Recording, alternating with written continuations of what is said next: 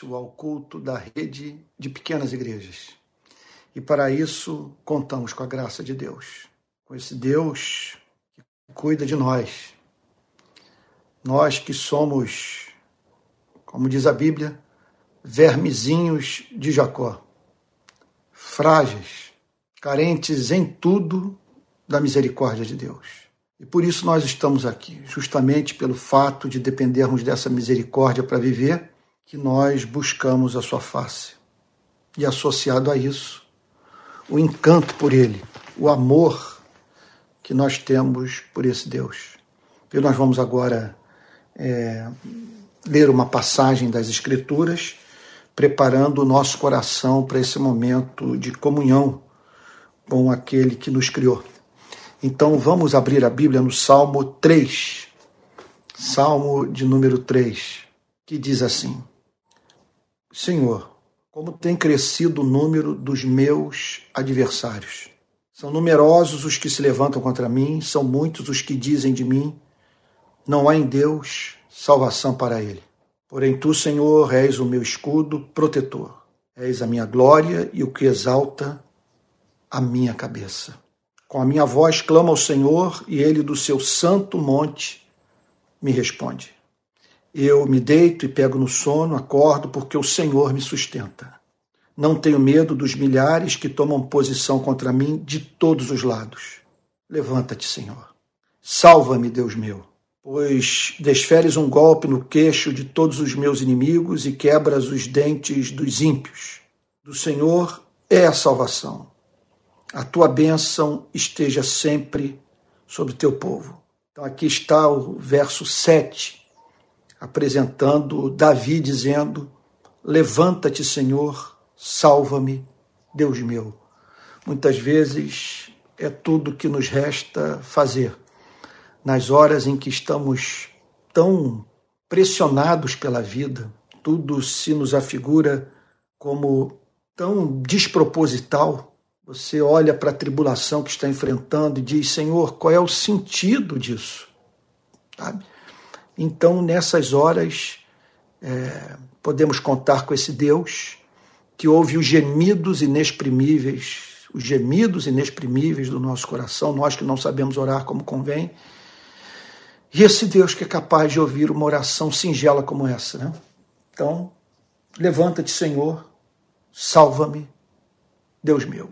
Essa foi a experiência do apóstolo Pedro, quando ele afundava nas águas, e é a experiência de milhões e milhões de filhos e filhas de Deus, de todas as eras, de todas as nações.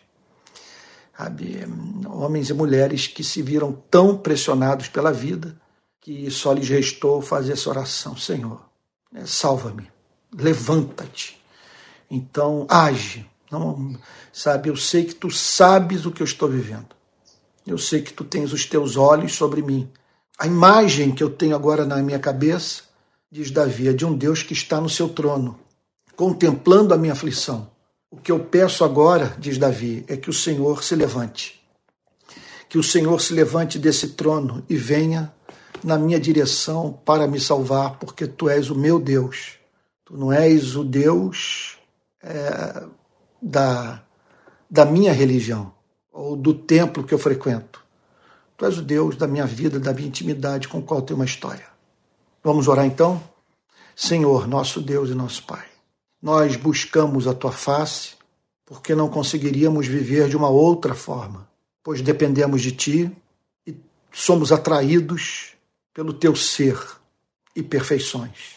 Estamos aqui nessa manhã, portanto, porque carecemos da Sua misericórdia. E estamos aqui, Senhor, porque desde o dia que nós o conhecemos, não temos ambição maior na vida do que te conhecer. E em o conhecendo, o amar. E em o amando, prestando culto vivo em espírito e em verdade. Senhor querido, nós queremos nessa manhã pedir perdão pelo que há na nossa vida e que apaga o espírito, entristece o espírito e faz com que o Espírito Santo suprima de nossas vidas as suas consolações. Nós queremos pedir perdão pela nossa forma louca de viver, pelas oportunidades que desperdiçamos nesse tempo curto de vida que nos resta para buscar a tua face, Senhor. Deus querido, perdoa-nos pela falta de amor por ti, pela falta de amor pelo próximo, perdoa-nos pelas dúvidas, pelas imperfeições da nossa fé. Perdoa-nos pelas faltas que nos são ocultas por aquilo que há de pecaminoso nas nossas vidas e que nós não nos damos conta. Senhor querido, nós queremos nessa manhã suplicar a Ti pela Tua intervenção nas nossas vidas, que o Senhor, por amor e graça, cuide daqueles que nós tanto amamos e que sofrem. Senhor, cuida desses que nos são muito caros e que estão passando por duras provas. Compadece-te deles, Senhor abriga-os debaixo das suas asas. Em nome de Jesus, Senhor. Ó Deus amado, eu peço agora pela tua intervenção na vida desse amado da minha alma que se encontra hospitalizado. Que o Senhor vá agora naquele hospital. Senhor, coloque sua mão sobre sua cabeça, restaurando e nos devolvendo, Senhor. Melhor do que quando ele entrou naquele hospital. Mais santo, mais parecido contigo e habilitado a poder dizer: Antes eu te conhecia apenas de ouvir falar, mas hoje os, teus, os meus olhos te veem. Senhor querido, abra o nosso entendimento para a compreensão da tua verdade nessa manhã. Fala conosco, Senhor. Ajuda-nos a entender a tua palavra. E pedimos a Ti que ela seja aplicada de modo profundamente consolador nas nossas vidas. Estamos precisando, Senhor. Senhor, nós não podemos deixar de mencionar a nossa gratidão pelos teus feitos. O Senhor tem sido muito paciente conosco. Te agradecemos pelas mais diversas manifestações da tua misericórdia. Nós somos muito gratos a ti pelo dom da vida, Senhor. Muito obrigado por o Senhor, é, por tu usares a tribulação para purificar o nosso coração, tal como o fogo purifica o ouro. Porque nós nos gloriamos nas tribulações, porque a tribulação produz perseverança, perseverança, experiência, experiência, esperança. Senhor, louvado seja o teu nome. Em nome de Jesus, Senhor, assim oramos, com perdão dos nossos pecados. Amém. Irmãos queridos, dentro dessa série sobre os milagres de Jesus, nós nos encontramos agora na sequência do Evangelho de Mateus.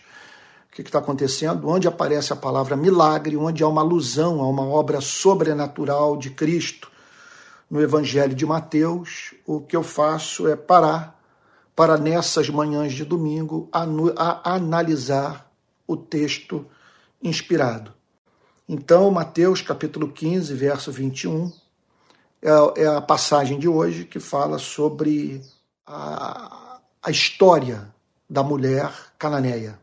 Uma mensagem belíssima e que, e que bastante oportuna para esse presente momento, confesso, da minha vida. Hoje é um domingo de prova, é um domingo de muita tribulação na minha família, e eu só posso nesse momento pedir que você interceda por nós.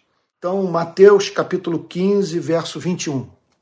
Mateus capítulo 15, verso 21 diz assim: Saindo dali, Jesus foi para a região de Tiro e Sidom.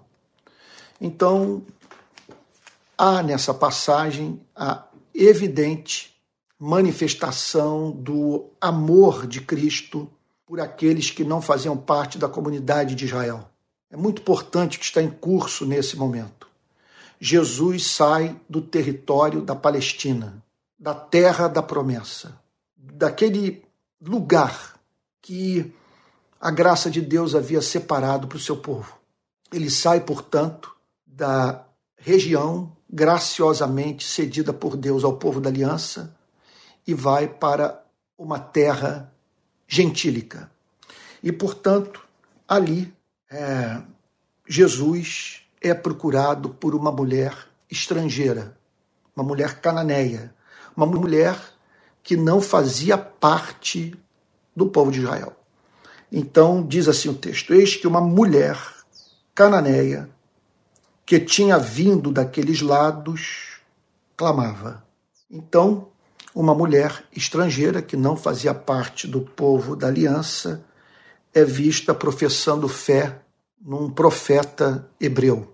Ela havia recebido alguma espécie de informação sobre a vida, o ministério de Jesus. Nós não sabemos qual era a extensão desse conhecimento, o que é muito consolador para as nossas vidas, porque nós não precisamos, embora isso seja desejável, ter um conhecimento vasto da pessoa de Cristo, a fim de que nós possamos provar das suas consolações, a fim de que possamos é, ter contato vivo com Ele e auferir dessa relação salvação, cura, libertação.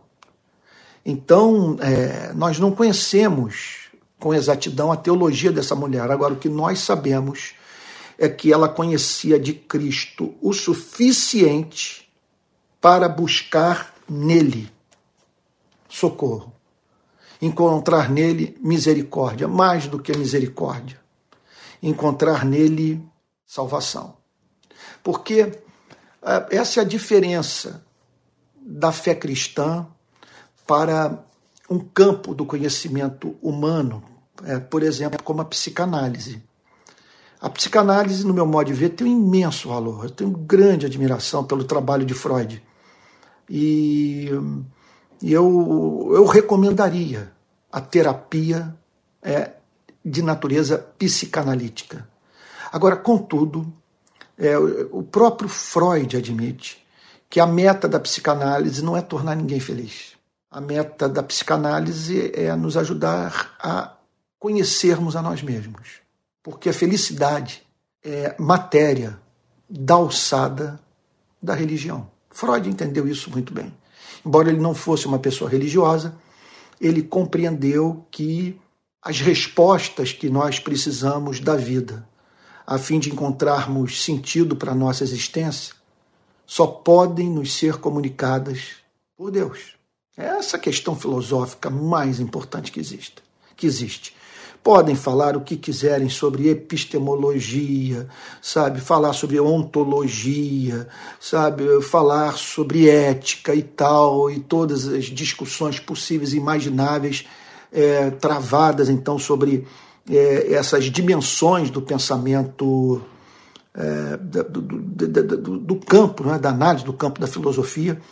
É, agora, não há nada mais importante do que, do que Deus o Criador, a sua existência objetiva. Não há nada de que nós mais careçamos para viver. Né?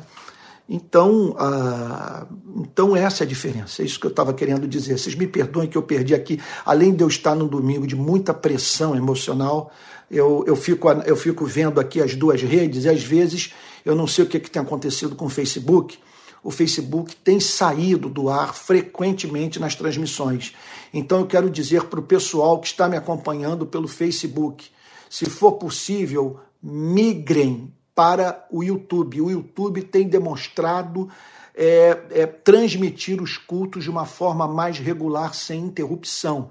Então, o pessoal que está no, no Facebook, eu recomendo que se dirija para o YouTube, porque mais uma vez uma transmissão é, é, minha, é, ela sofre alguma interferência, eu não sei qual é a natureza, sabe, qual é o que está por trás disso, sabe, claro, não estou aqui falando de nenhuma teoria conspiratória, mas pode ser que a rede não funcione é, tão bem quanto o YouTube funciona para esse tipo de transmissão. Então me perdoe aqui ser prolixo, é, é, por ser prolixo, você que está me acompanhando pelo Facebook, sabe, então que você se dirija, eu estou com duas câmeras aqui, ok? Essa câmera aqui, para onde eu estou olhando, é a câmera do YouTube. E essa aqui, a outra é a câmera do Facebook. Então, o YouTube está mais estável, tá bom? E por isso vocês me perdoem que eu perdi um pouco aqui a, linha de raciocínio. Mas o que eu tô, deixa eu retomar o ponto, voltando aqui à exposição dessa passagem. O que, o que nós, o que ela revela é que essa mulher estrangeira que não fazia parte do povo de Israel, essa mulher é, compreendeu que podia encontrar em Cristo solidariedade e uma solução para o gravíssimo problema uma, que ela estava enfrentando.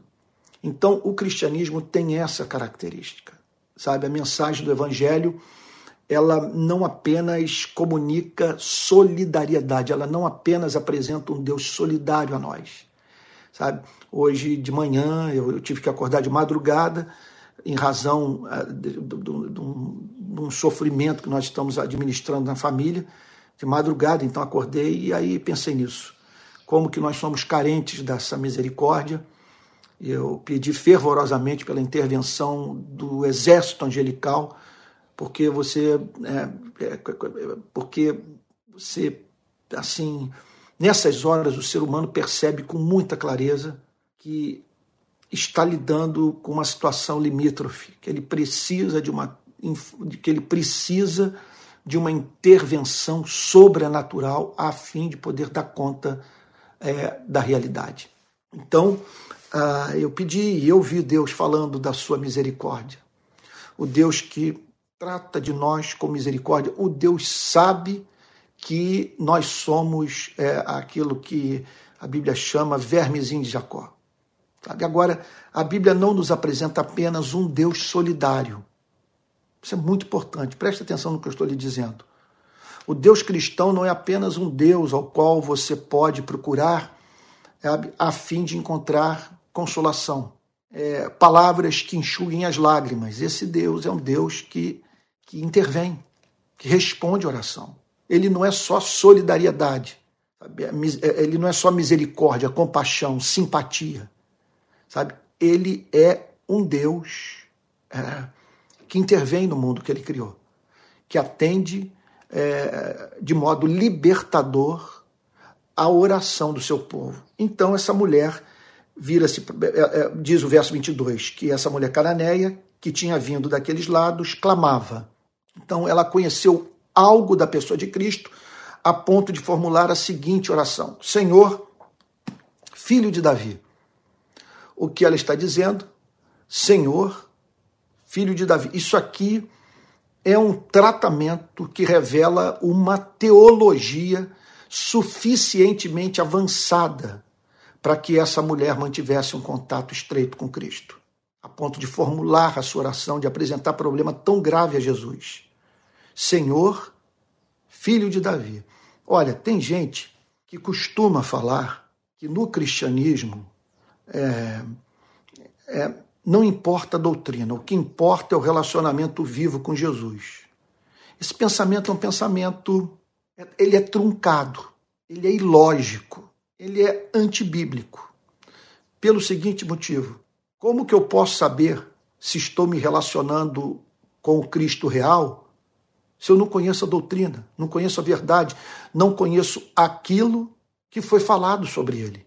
Como que eu posso dizer, veja só, que não, que não que, quer dizer que não importa a relação que eu, eu, eu, eu, eu mantenho com a Bíblia, o importante é a relação que eu mantenho com Cristo. Ora, se tudo o que eu sei sobre Cristo eu encontro, em especial nas Escrituras do Novo Testamento. Então eu preciso da palavra, eu preciso da verdade, eu preciso da revelação. E muitos nessas horas sofrem porque não têm entendimento espiritual, porque falta-lhes o conhecimento da verdade. Não há nada mais importante na nossa vida espiritual do que uma teologia sólida, do que o conhecimento doutrinário, do que o contato com a verdade. Veja, não estou dizendo que esse contato com a verdade seja sempre de natureza salvífica, ainda que seja contato real com a verdade. Porque as pessoas podem conhecer a verdade com a mente, sem conhecer a verdade com o coração. O que eu estou dizendo é que o conhecimento é, intelectual ele não salva. A salvação é consumada no coração, nas entranhas do ser humano integral, mas não há conhecimento entranhável, visceral, conhecimento do coração, sem que a mente tenha sido iluminada pela verdade. Então, essa mulher conheceu a verdade. Ela se certificou do fato de que Jesus era o Senhor. É uma forma profundamente respeitosa de se dirigir a alguém. E ela faz um acréscimo repleto de conteúdo. Ela diz o seguinte: Senhor, filho de Davi. Com isso, ela está declarando que conhecia algo do Antigo Testamento e que ela conhecia a escatologia do Antigo Testamento, a teologia do Messias do Antigo Testamento. Ela sabia que da descendência de Davi surgiria um rei que reinaria para sempre, que havia promessas a serem cumpridas é, na vida de Davi. Deus havia profetizado para Davi e para o povo de Israel de que um dia a nação teria um verdadeiro rei. Um rei eterno. Um rei cujo reinado não teria fim. E que a vinda desse rei inauguraria uma nova fase da relação de Deus com o seu povo. Ela compreendeu isso. Então ela diz o seguinte: Senhor, filho de Davi, tenha compaixão de mim.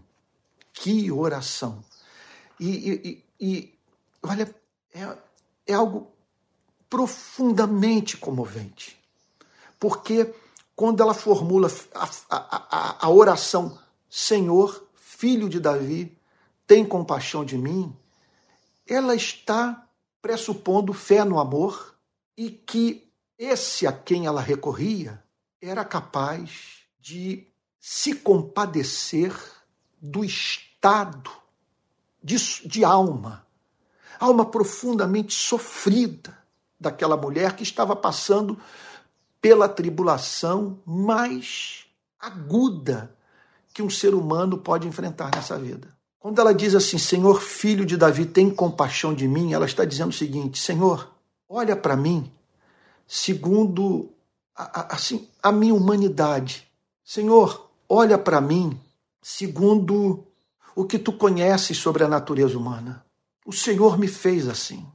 Eu sou um ser sensível. Veja só, eu não estou dizendo com isso que essa mulher era uma mulher sensível, como, como nós falamos sobre algumas pessoas que são, são pessoas ah, que são pessoas de assim é propensas a se solidarizar, a se solidarizar com alguém, solidarizar, tá certo? É, que, que, que, são pessoas é, vulneráveis à vida, sabe? vulneráveis no sentido de, de, de os fatos da vida é, terem acesso direto, fácil ao seu coração. Que não há camadas, sabe, é, é, é protetoras, que quer dizer que não há blindagem. Ou que, que, que quer dizer que o coração não é um coração é, que se tornou endurecido pela vida. O que, não é isso. O que, quando, o, que eu, o que eu digo é o seguinte: é que nós, seres humanos, todos somos seres sensíveis, somos seres expostos à dor, à melancolia, à angústia, à depressão. E essa mulher faz esse apelo: Senhor, tu conheces a natureza humana. Tu sabes o que significa estar no meu lugar. E eu peço a ti, tem compaixão de mim. Olha para minha dor segundo a sua misericórdia. Quer dizer, leva em consideração o que essa perda significa para a minha vida. Então, ela vira-se para Jesus num só fôlego e diz: Minha filha está horrivelmente endemoniada. Então, ela havia chegado à conclusão que sua filhinha estava sob é, a, a influência de espíritos malignos, que uma ação de forças espirituais do mal estava em curso, causando um terrível sofrimento àquela menina. E aí então, no verso 23, Mateus declara: Jesus, porém, não lhe respondeu palavra. Jesus, porém, não lhe respondeu palavra. E aqui nós estamos perante um dos fatos ah, mais inquietantes da relação dos cristãos com Cristo, é, dos filhos de Deus com o seu Deus. Sabe, nós estamos aqui perante a inescrutabilidade de Deus e os modos diferentes mediante os quais ele lida com os seres humanos. E em conexão a isso, esse silêncio, essa experiência vivida por nós é caracterizada pela oração que não é respondida imediatamente por Deus. Jesus, porém, não lhe respondeu palavra. Ela se aproxima de Cristo com espírito contrito, ela, ela expressa fé, um tratamento profundamente respeitoso, ela, ela, ela toca nas cordas do coração de Cristo ao fazer esse apelo. Tem compaixão de mim. Imagina o ser mais sensível que passou por esse planeta ouvindo uma oração como essa. É uma coisa impressionante. Contudo, ele guarda silêncio. Como interpretar esse silêncio? Das mais diferentes formas. Esse silêncio é, ele pode representar aquele, aquele tratamento que Cristo, na sua infinita misericórdia, dá a alguns filhos seus, de modo que esses é, sejam santificados por esse silêncio. Vejam, é, vejam essa sede pela presença de Cristo se tornar mais profunda do que jamais foi. É, é um silêncio, veja, que nos faz manter aos, nos manter aos pés de Cristo. Porque, veja só, é preferível insistir na relação com esse Cristo que se mantém silente a ter que lidar com aquilo que alguém já chamou de desatenta frieza surda do cosmos. Um é o silêncio do cosmos, outro é o silêncio de Deus. Quando eu me vejo diante do silêncio do cosmos, quando eu passo por alguma tribulação que me faz perder de vista o ser de Deus, quando eu sou levado à conclusão que nada tem sentido, que nós estamos entregues ao acaso, então aí eu lido com o silêncio do cosmos. Eu choro e o meu choro não tem sentido nenhum para o universo, não tem sentido para mim, e não há sentido nem mesmo em eu verbalizar a minha indignação diante de um universo que é indiferente à minha dor. Não há convívio com o silêncio perante a nossa dor, perante o nosso clamor, sabe? Quer dizer, não há convívio, quer dizer, mais angustiante. Essa é a angst do existencialismo alemão, do existencialismo francês. Sabe? É que, que, que é essa surdez do universo. De você saber o seguinte: sua vida não importa. Sua vida não importa. O mundo não foi designado para fazer você feliz. Você está fadado ao estado, à volta, quer dizer, ao retorno do estado de poeira estelar você e todos os que você ama. E o universo é indiferente, você não pode nem, nem gritar com ele, nem xingar com ele. Sabe? Porque simplesmente você está lidando com aquilo que, que não tem ego. Agora, esse silêncio aqui é um silêncio de uma outra, de uma outra natureza. Veja só. É o silêncio de quem tem ouvidos. É o silêncio de quem pode falar. Veja, é uma realidade diante da qual eu me encontro que certamente me perturba. Afinal de contas, sendo Ele bom e todo-poderoso, por que permanece calado enquanto eu clamo? Mas essa é uma pergunta que pode manter uma relação amistosa com a esperança. Por algum motivo, ele está silente agora. Mas ele vai falar, porque ele se compadece, porque ele entende da dor humana, porque ele me ama. Eu não entendo o porquê dele não se comunicar comigo, mas eu sei que há alguém no universo com quem eu posso estabelecer comunicação. Então, o drama dessa mulher é um drama. Opa! Eita, bati aqui no.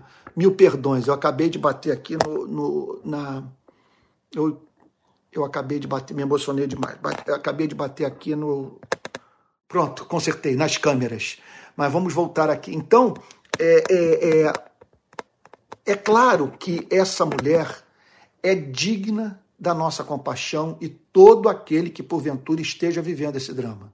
Lá está uma pessoa diante de um sofrimento terrível e ela declara é, não ouvir a Deus, sabe? De, de, de não sentir a presença de Deus, de estar se comunicando com alguém que não lhe envia palavra de consolação ou de direção de espécie alguma.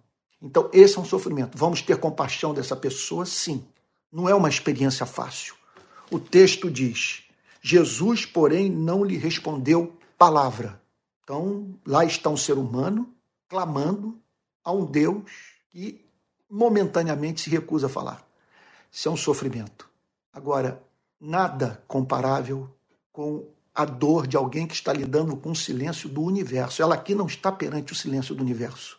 Ela está perante o silêncio de alguém que decidiu não falar. Então ela sabe que a realidade última é pessoal. Ela sabe que quando ele falar, quando ele se manifestar, ela vai simplesmente encontrar aquilo que procura. Mas no caso daquele que se depara no momento de dor com o silêncio do cosmos, o desespero é completo. Porque essa pessoa sabe que jamais será ouvida porque não tem ninguém no universo para ouvi-la.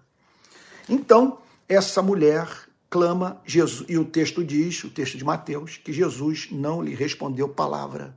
E olha, isso é um problema para a mulher, e isso é um problema para nós que testemunhamos a cena. Você vê alguém passando por uma dor terrível, não há resposta imediata para a sua oração, e nós somos levados a declarar: é, Deus está silente. Deus é, até esse momento, se recusou trazer palavra para a vida desse que clama. Então, Mateus prossegue na sua narrativa declarando: Então os seus discípulos, aproximando-se, disseram: Manda embora, pois vem gritando atrás de nós. Veja só, então, o, o, o que ocorre. A dor era tamanha que ela foi encontrada gritando. Portanto, nunca julgue as pessoas pelo seu estado emocional. Sabe?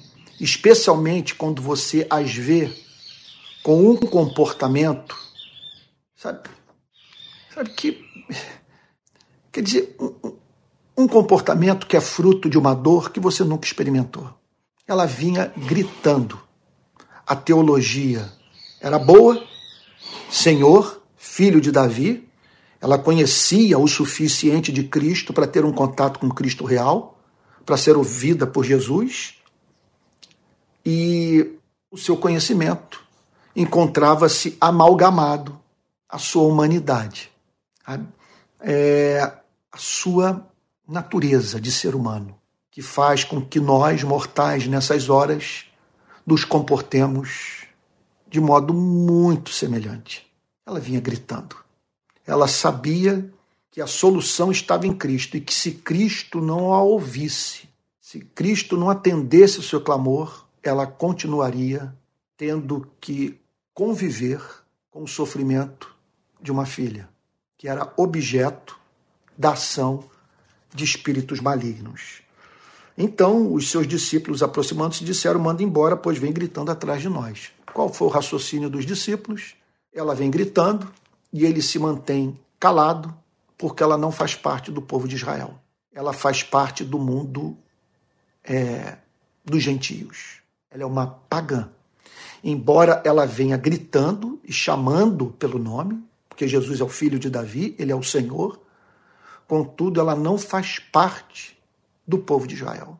Então, é, eis um veredito que a Bíblia nos proíbe de dar, de proíbe de fazer, de você é, ser levado a fazer é, leituras intuitivas sobre o estado de alma de pessoas ou o que Deus pensa a seu respeito. Nós simplesmente podemos é, é, cometer essa iniquidade destacada pelo texto.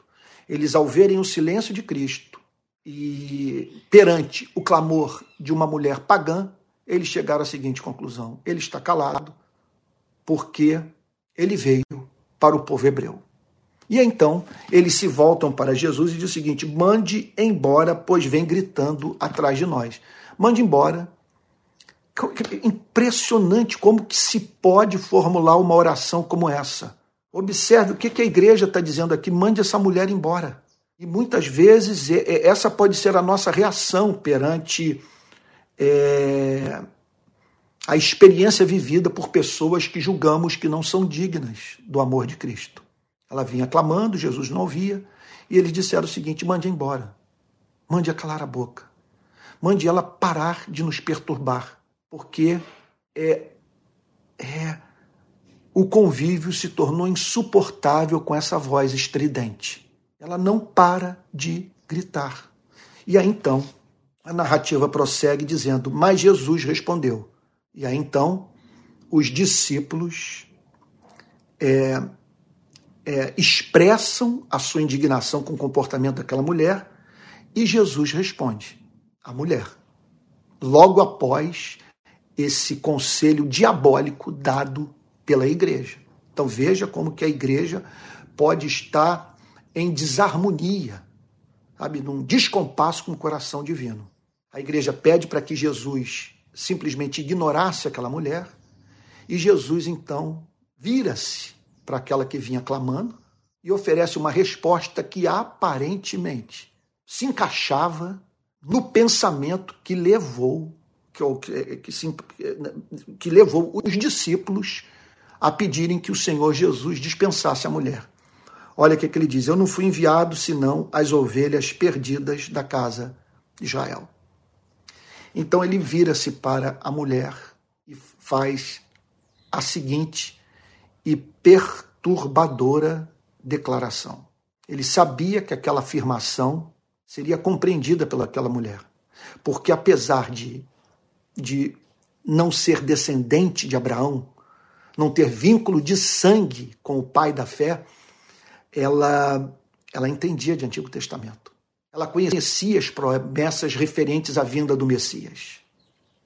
E ela então é, é, é, tinha conhecimento suficiente para entender o que o Senhor ah, ah, estava dizendo para ela. Não fui enviado senão as ovelhas perdidas da casa de Israel. Então o Pai me enviou para ir ao encalço daqueles que fazem parte do povo da aliança, mas que se afastaram de Deus. São ovelhas perdidas da casa de Israel. Essas pessoas têm o sangue de Abraão, mas são da descendência dos patriarcas. Contudo, elas não têm comunhão com Deus. Elas vivem em oposição à vontade de Deus. Elas estão perdidas. Elas não amam a Deus. E eu vim, eu vim para resgatá-las, para ajudá-las a entender que elas estão abrindo mão do maior privilégio da vida de um ser humano. Elas estão perdidas perante é, os olhos daquele que as ama e que as chama para terem comunhão com Ele, para se abrigarem sob as asas do Altíssimo. E então o Senhor Jesus vira-se para ela e aparentemente apresenta a justificativa do seu silêncio. Olha, eu estou calado a ignorando, enquanto você clama. E que clamor! Ela estava pedindo socorro, a fim de que a vida da sua filha fosse preservada, fosse salva. Tá? Então, ele, ele, ele responde a ela de uma maneira que é, aparentemente a ajudava a entender o motivo do seu silêncio e da sua indiferença. Olha, eu nada falei, eu a ignorei, eu não lhe dei ouvidos, porque a minha prioridade é o povo hebreu. Eu vim para salvar as ovelhas perdidas da casa de Israel. Eu vim, portanto, para, para reconciliar com o Pai aqueles que são da descendência de Abraão e que não vivem em comunhão com o Deus de Abraão. Que resposta. Meu Deus, e aí você ouve uma coisa como essa.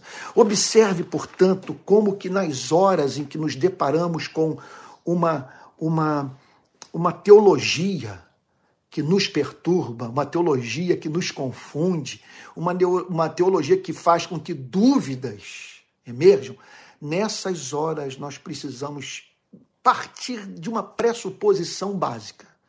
Embora eu não entenda o artigo de fé, uma coisa eu sei: ele não é incompatível com a santidade de Deus, com o amor de Deus. Eu não entendo o que a Bíblia declara, mas eu sei que Deus é bom e que a sua misericórdia dura para sempre, que no lugar dele eu não faria melhor e que é inadmissível que eu esteja mais preocupado com a justiça do que o próprio Deus. E aí então, Jesus se dirige a ela dessa maneira. Meu Deus, para muitos, que mensagem insensível. Quem ouviu o diálogo, na, sabe, naquela hora, foi, quer dizer, foi levado a dizer, realmente ele, é, é, o amor dele é seletivo. Ele vê especialmente para Israel e não se preocupa com o estado de alma daqueles que, apesar de serem da descendência do primeiro casal, não fazem parte da descendência de Abraão. E aí então ela, porém, diz o texto, veio e o adorou.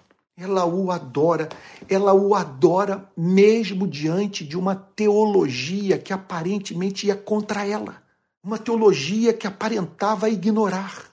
Ela sabia que na que, que veja só, ela sabia que havia algo naquele diálogo, que mistério, gente que não depunha contra o amor de Cristo, contra a santidade de Deus, sabe, contra a bondade do Messias, do filho de Davi. Porque o texto diz o seguinte: que ela recebe essa informação é, é, é profundamente perturbadora. Não fui enviado senão as ovelhas perdidas da casa de Israel. Por isso não lhe dei ouvidos. Ela, porém, veio e o adorou. Ela expressa respeito ela expressa sujeição, louvor, ela, ela expressa estar diante de um rei, de alguém a quem ela deveria servir, de alguém a quem ela deveria adorar. E ela adora Cristo. Meu Deus do céu! Que experiência, que manifestação de fé. Você ouve uma informação, você ouve uma afirmação como essa: eu fui enviado para as ovelhas perdidas da casa de Israel. E você então formula o seguinte pensamento: bom, como eu não faço parte desse grupo seleto, ele não me ouve. Mas ela não chegou a essa conclusão. Diante dessa afirmação, teologicamente falando, incompreensível, ela adora a Deus. Observe, portanto, que nós não estamos diante de um ser humano, é, de um ser humano dando lição para Deus. Nós não estamos diante de um ser humano surpreendendo a Deus. Aquela mulher foi criada à imagem e semelhança de Deus, o seu espírito foi forjado pelo Espírito Santo. Jesus a conhecia. E então ela adora Cristo, mesmo diante daquela informação angustiante, e diz: Senhor, ajude-me. Ajude-me.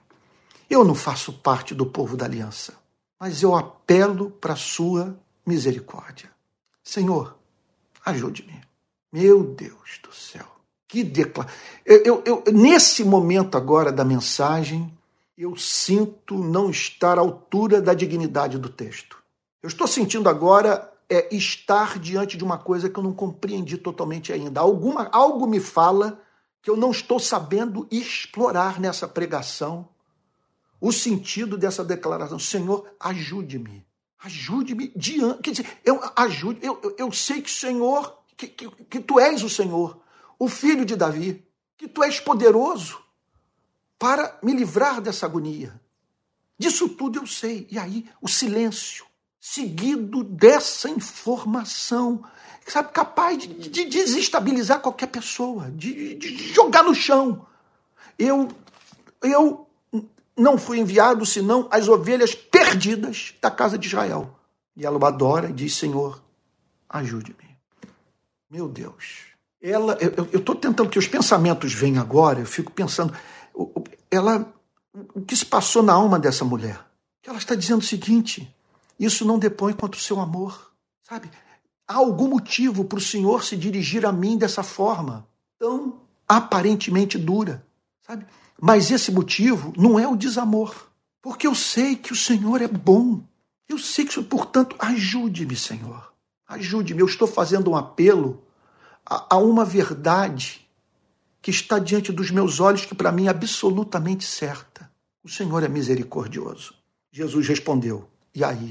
Olha a resposta de Jesus para o pedido em agonia dessa mulher. Não é correto. Viola a lei, a razão, o bom senso.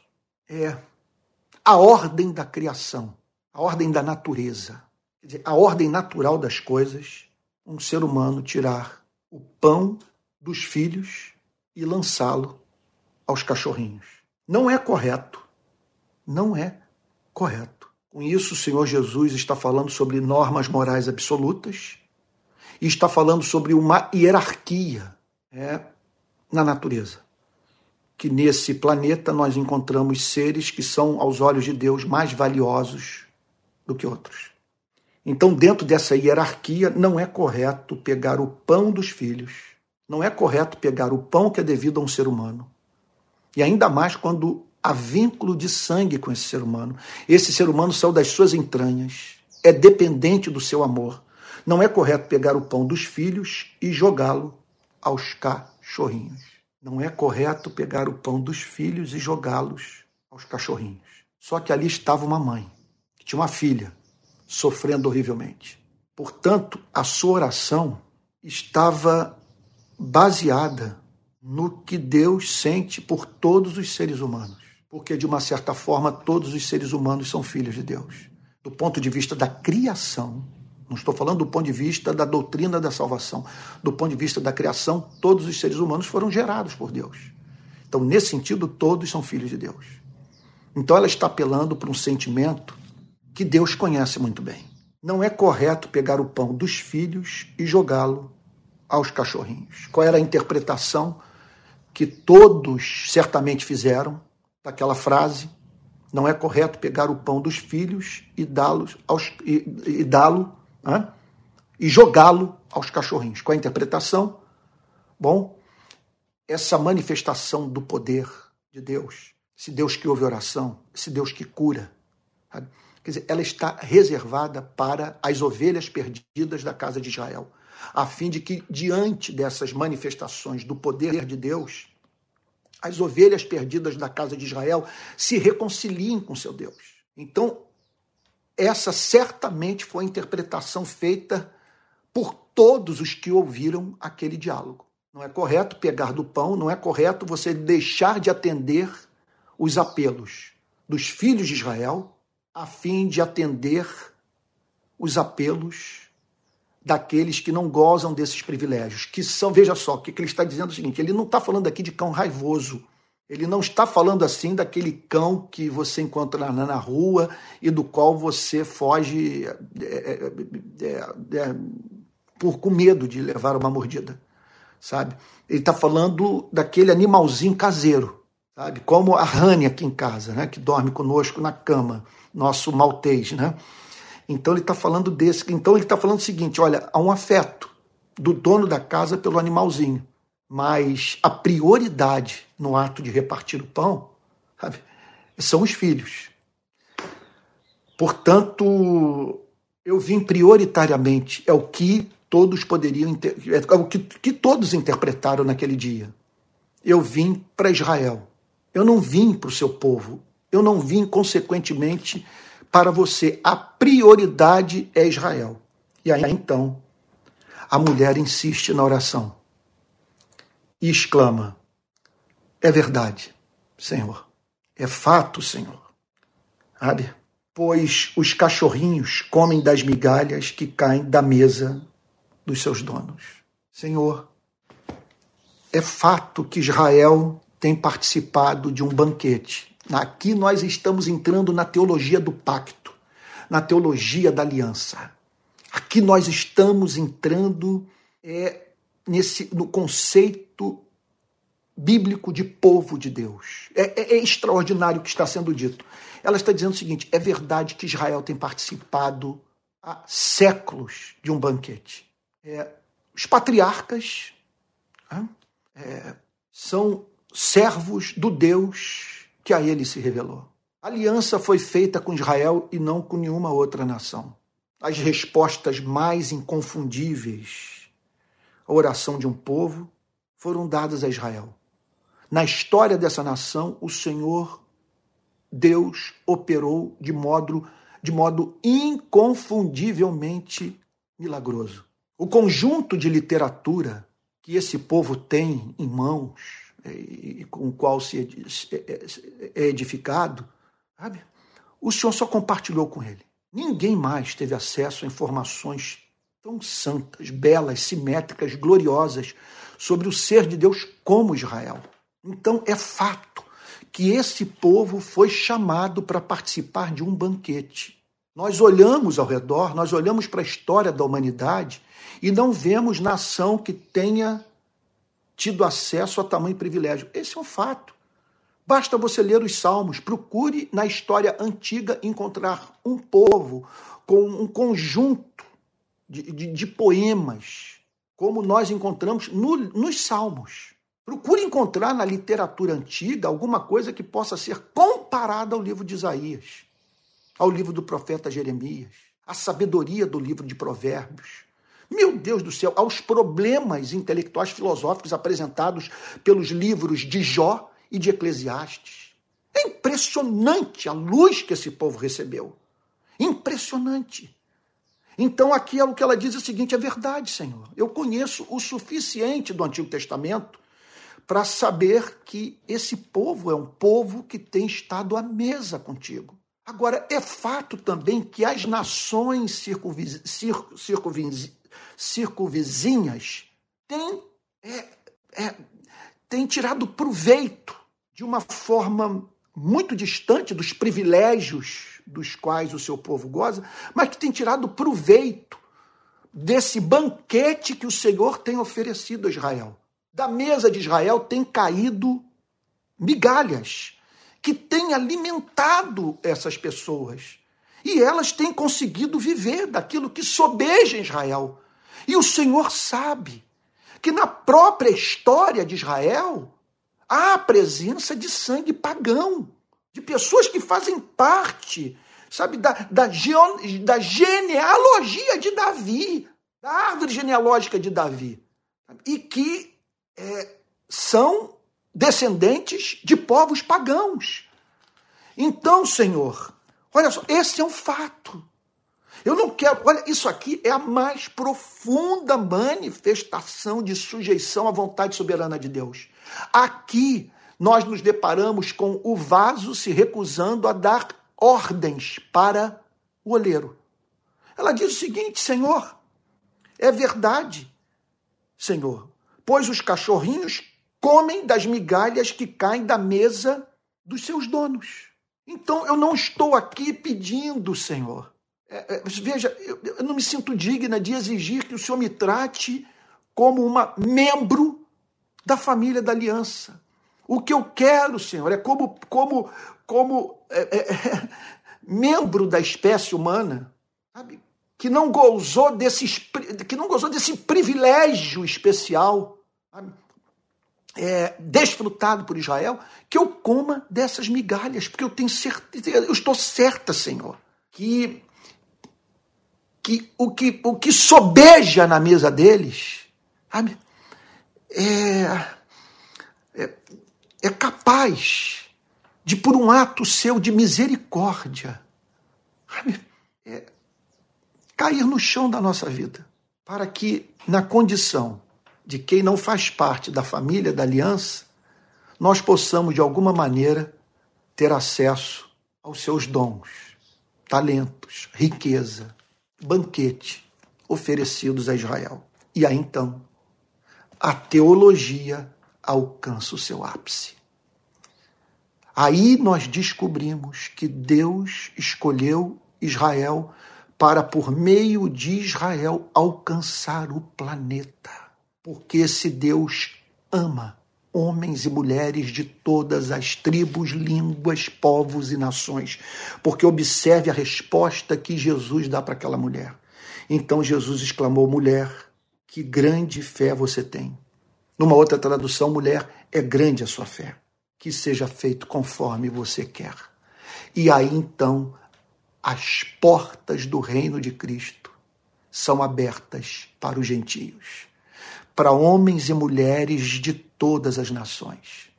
Pois aqui o Senhor Jesus nos ensina, nos ensina que o acesso ao banquete está facultado a todo aquele que se aproxima em fé do Messias, do Salvador, do Filho de Davi, do Cordeiro que tira o pecado do mundo. O texto diz: mulher, que grande fé você tem.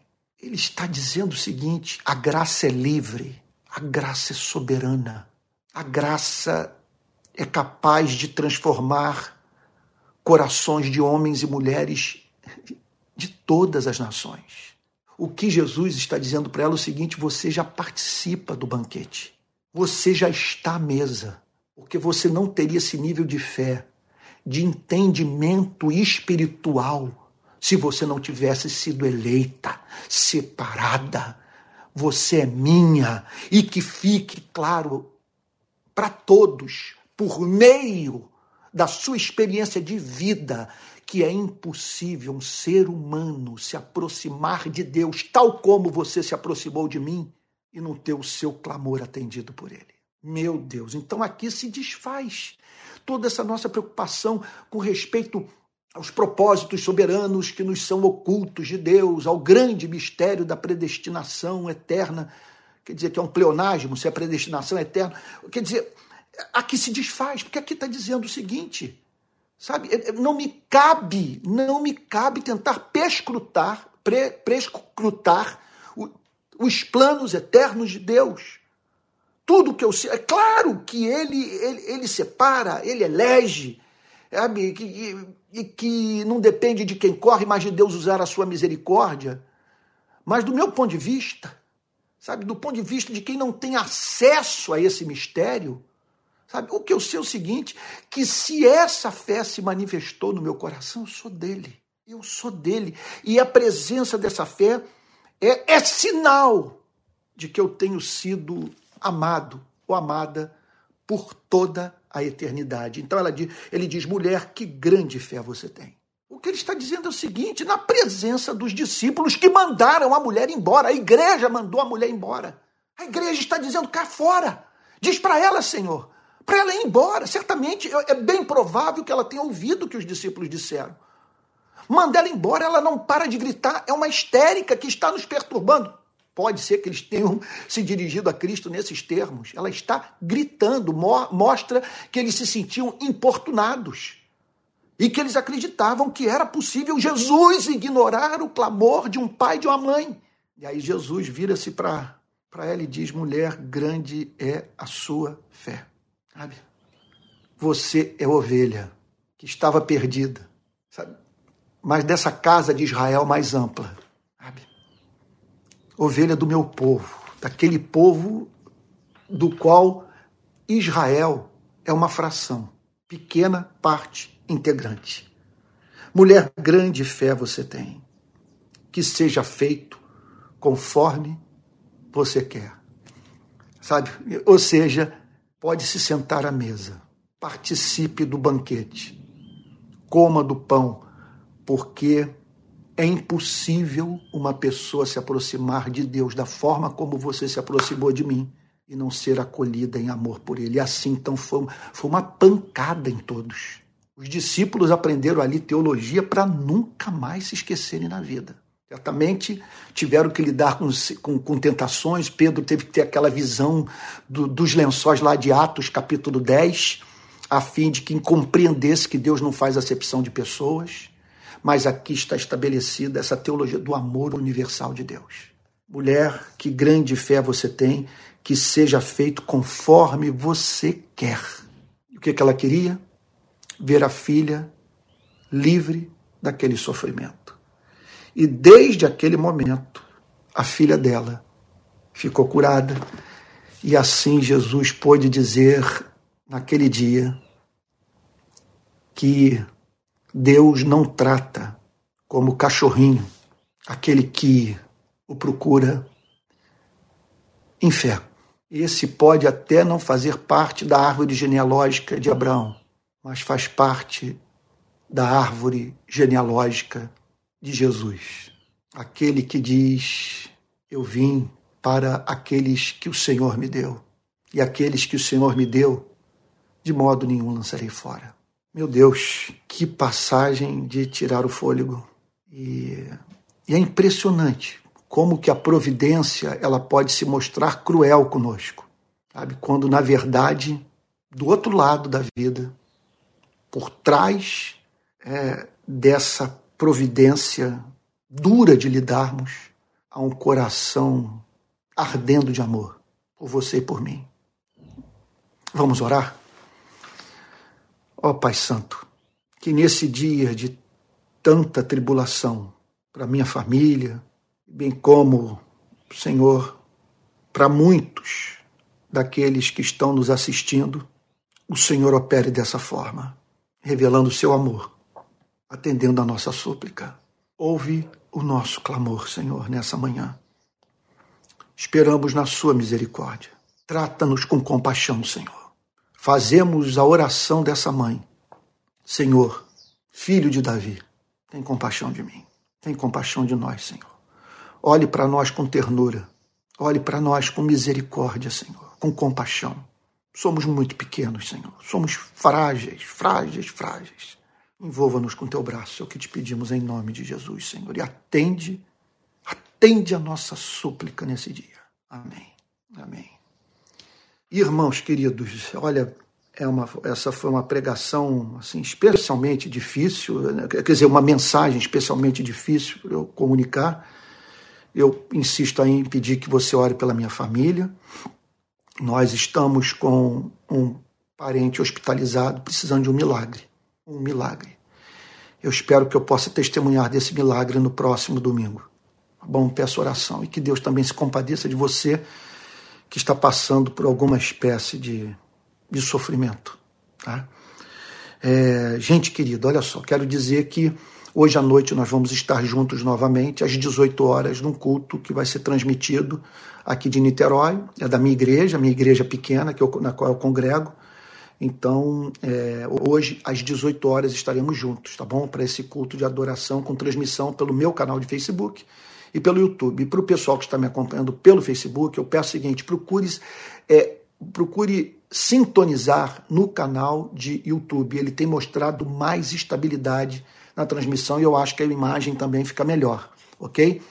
Olha, nós já temos o nosso CNPJ, já temos uma conta bancária e agora temos um Pix, um número de Pix. Então, que é, olha lá, Pix, é, é, Rio de Paz, não, não, perdão, é Pix RPI 22. Olha só, para você dar a sua contribuição. Essa contribuição agora está indo para a conta da rede de pequenas igrejas e nós estamos precisando de dinheiro. Nós estamos ajudando pobres, sabe? É, ajudando pobre no Nordeste, estamos ajudando pobre no Rio de Janeiro. Nós agora temos um contador, nós temos um tesoureiro, todos estão recebendo salário. E, então, e pessoas que estamos precisando remunerar para trabalharem conosco a fim de organizarmos o movimento no Brasil inteiro, tá bom? E e eu também, a partir do, do ano que vem, espero viver dos recursos da rede de pequenas igrejas, já que a partir do ano que vem eu não receberei mais ajuda nenhuma de nenhuma instituição evangélica. Sabe? Então, se você quiser colaborar, vai aqui o nosso Pix. Olha lá, vou repetir. É, Pix, ri, é, oh meu Deus, estou com Rio de Paz na cabeça. Pix, RPI22, arroba gmail.com tá bom? Para você dar sua contribuição. Vou repetir. Pix RPI 22 arroba gmail.com. É o Pix da rede de pequenas igrejas. Mais uma vez, vamos lá, que é a primeira vez que eu estou falando isso em público. Vamos lá. Pix RPI 22@gmail.com. Então você pode dirigir sua oferta aí para esse número de Pix. Também quero é, dizer que está em curso aqui a tentativa de organização do movimento da rede de pequenas igrejas. Então, é, é, então, a, então a, o que que às vezes vem uma mensagem aqui, eu acho que a minha sogra querida que acabou de mandar uma mensagem para mim, não estou certo disso. Sabe, vi o nome aqui, Janete Mendes, só pode ser minha sogra amada do meu coração. Então, é, eu quero também é, dizer a todos que nós estamos, o meu filho e um outro membro aqui, o Emerson, meu filho Pedro e o Emerson, aqui do Rio, estão ajudando a organizar o movimento. Então, é muito importante que você atenda os apelos que eles estão fazendo. Nós queremos detectar as lideranças e já começar a organizar as igrejas, as pequenas igrejas no Brasil inteiro.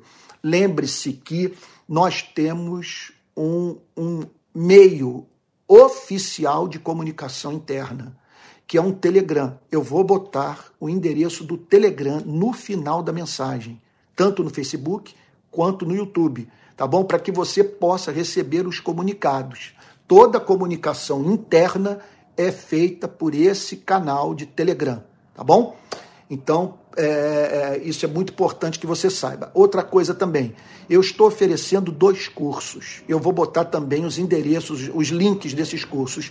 O curso sobre cristianismo e política, o link já está disponível no, na bio do meu canal de Instagram. E a escola de discípulos, que está funcionando, você pode se matricular. Simplesmente na escola de discípulos eu estou tratando de todas as doutrinas do cristianismo. E tenho encontros em tempo real toda quarta-feira, às. às é, é, olha lá, sei que esse 22 do Pico tem a ver com. Meu Deus do céu. Ai, ai, ai, alguém botou aqui que o Pix, o 22 não é um bom número, mas a gente pensou em 2022, tá bom? Ai, ai, ai, a gente tem que tomar cuidado com tudo que fala nesses dias. Olha, então vamos lá. É, é Pix RPI 22 de 2022, tá bom? 22 arroba gmail.com. Então você vai poder, caso você queira, se matricular no curso na Escola de Discípulos, tá bom? Todo domingo, toda quarta-feira, às 8 horas, nós temos um encontro pessoal, no qual nós tiramos as dúvidas das aulas que são ministradas. Essa semana, por exemplo, eu subi cinco aulas. E essa, essa próxima semana, se Deus me der condição, vou subir mais aulas, tá bom? E assim nós vamos crescendo juntos na graça e no conhecimento do nosso Senhor e Salvador Jesus Cristo. Irmãos queridos, eu espero que Deus tenha abençoado a todos. Eu confesso que eu fui muito, muito abençoado por esse diálogo do Senhor Jesus com essa mulher cananeia. Que diálogo riquíssimo, tá bom? E que Deus possa ter consolado seu coração e o ajudado a conhecer mais teologia, conhecer mais o amor de Deus e, e, e assim implantando no seu coração a fé que moveu essa mulher a se aproximar de Jesus. Vamos encerrar o culto recebendo a benção apostólica? Vamos lá? Também eu quero, antes de dar a benção apostólica, pedir o seguinte: ambas as mensagens, quer dizer, as mensagens, a mensagem tanto do Facebook quanto do YouTube serão salvas. Então você vai poder pegar o link e compartilhar. Eu sugiro o seguinte: compartilhe a do YouTube, tá bom? Sempre compartilhe do YouTube e, e o pessoal do Facebook, eu insisto, entre no, no YouTube. Vai lá para o YouTube, procure se matricular, aquela coisa toda, porque o YouTube é um, é um, é um melhor canal de comunicação. Quanto retorno, Haroldo dizendo que Deus abençoe a todos, a Isabel falando que foi maravilhoso, Isabel dizendo chorei muito, eu também fiquei muito comovido. Tá? Eu fui muito tocado por ela, pela análise desse, desse milagre de Cristo. Ah, louvado seja o nome do Senhor. Vamos receber a benção apostólica. Que a graça do nosso Senhor e Salvador Jesus Cristo o amor de Deus o Pai, a comunhão do Espírito Santo sejam com cada um de vocês, desde agora e para todo sempre. Amém. Amém. Que Deus guarde a todos e peço, por favor, não deixem de orar pela minha família, tá bom? E orem, e orem pelo meu ministério. Eu estou sendo severamente atacado nas redes sociais. Então, peça a Deus graça, muita inverdade sendo dita a meu respeito e peçam que Deus. É, eu, eu não peço uh, o fim da oposição. Não tem como você proclamar a verdade nesse mundo e não ser perseguido. Eu só peço o seguinte: que vocês orem para que eu não peque que eu não quero é desonrar o meu Deus, tá bom? É isso, fiquem com Jesus. Deus os guarde até logo mais às 18 horas para mais um culto da Rede Pequenas Igrejas.